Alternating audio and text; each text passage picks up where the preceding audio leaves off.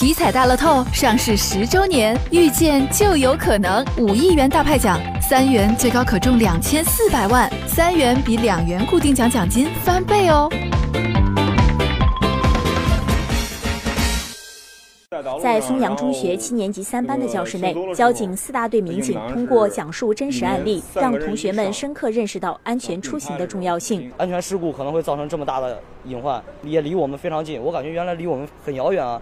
培养一个安全意识，然后在我们出行中应该遵守最基本的交通规则。除了学习交通安全知识，快速公交公司还将公交车开进校园里，让学生们登上公交车学习上下车注意事项，体验乘车时遇到突发状况如何处理。车上有安全锤，敲窗户的四角，打开那个逃生窗户，从窗户上跳下来。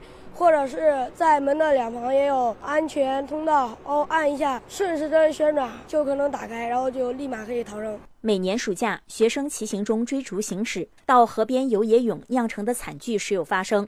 交警四大队事故中队民警彭博提醒广大学生：乘坐公共交通工具的话，也不要在公共交通工具里边打闹，去攀爬这些扶手。如果要自己驾驶非机动车。出行的话，在道路上行驶，首先来说要靠右，不能竞速行驶，也不能攀扶着其他车辆在道路上行驶，这样做都是非常危险的。彭博还提到，如果身边遇到溺水事件，学生们不要盲目的下水救人，应该尽快的寻求帮助，要大声的呼救，找周围的成年人过来帮忙。如果同伴溺水的，然后位置距离岸边。比较近的话，你也可以就是找一些树枝啊，或者是可用的一些东西去帮助他们。你不要盲目的下水，这样也很危险。